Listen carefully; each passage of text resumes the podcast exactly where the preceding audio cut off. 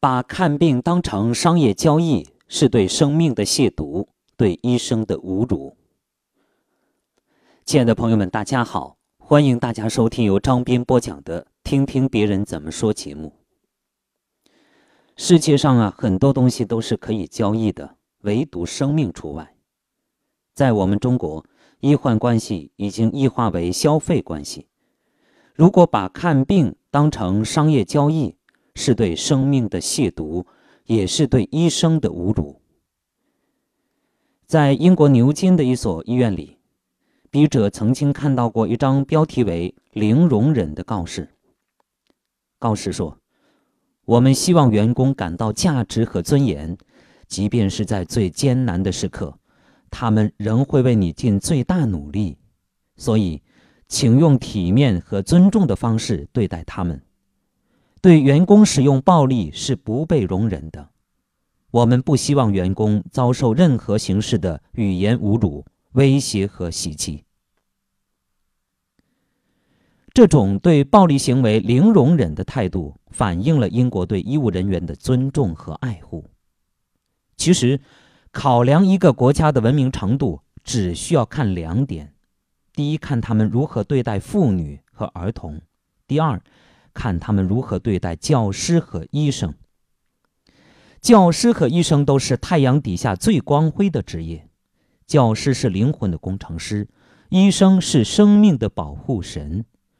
如果教师和医生都没有尊严，这个国家就算不上一个文明国家。事实上，无论在任何国家，医生都是一个神圣的职业。人们之所以尊重医生，是因为生命至高无上，没有医生就没有生命的延续。尊重医生就是尊重生命。可眼下，我国医患暴力冲突频发，这很大程度上源于医患关系的恶化。在医院里，我们经常听到患者是这样对医生说的。花多少钱都行，只要能把病治好了。我们可是花了钱的。如果孩子有个三长两短，我跟你没完。这些从一个侧面反映出医患关系已经异化为消费关系。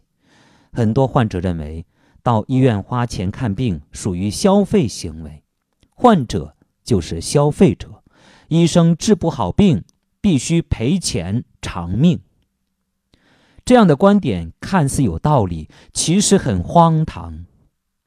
因为世界上很多东西都可以交易，唯独生命除外。花钱可以买来任何商品，但买不来生命和健康。如果把看病当成商业交易，是对生命的亵渎，也是对医生的侮辱。医患暴力冲突事件增加。还与人们对医学的误读有关。随着现代医学的飞速发展，人类的寿命不断延长，于是很多人对医学产生一种幻觉，认为医学无所不能，人类已经具备了跟自然规律抗争的能力了。只要拥有了最先进的技术，就可以让人起死回生。于是，科学技术被推上了神坛，医学朝着错误的方向高歌猛进。一方面，医生陷入了技术崇拜，盲目追求高端医疗，导致医疗费用不断飙升；另一方面，患者过度相信医学神话，不惜代价地寻找新特贵药，误以为只要肯花钱就能治好病。结果，很多人对医学的期望值过高，忘记了生老病死是自然规律。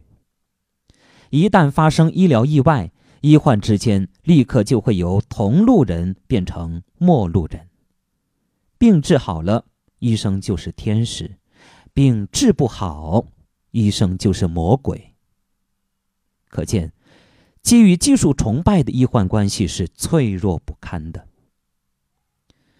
美国医生特鲁多的墓碑上有这样一句名言：“有时是治愈，常常是安慰。”总是去帮助，这说明什么呢？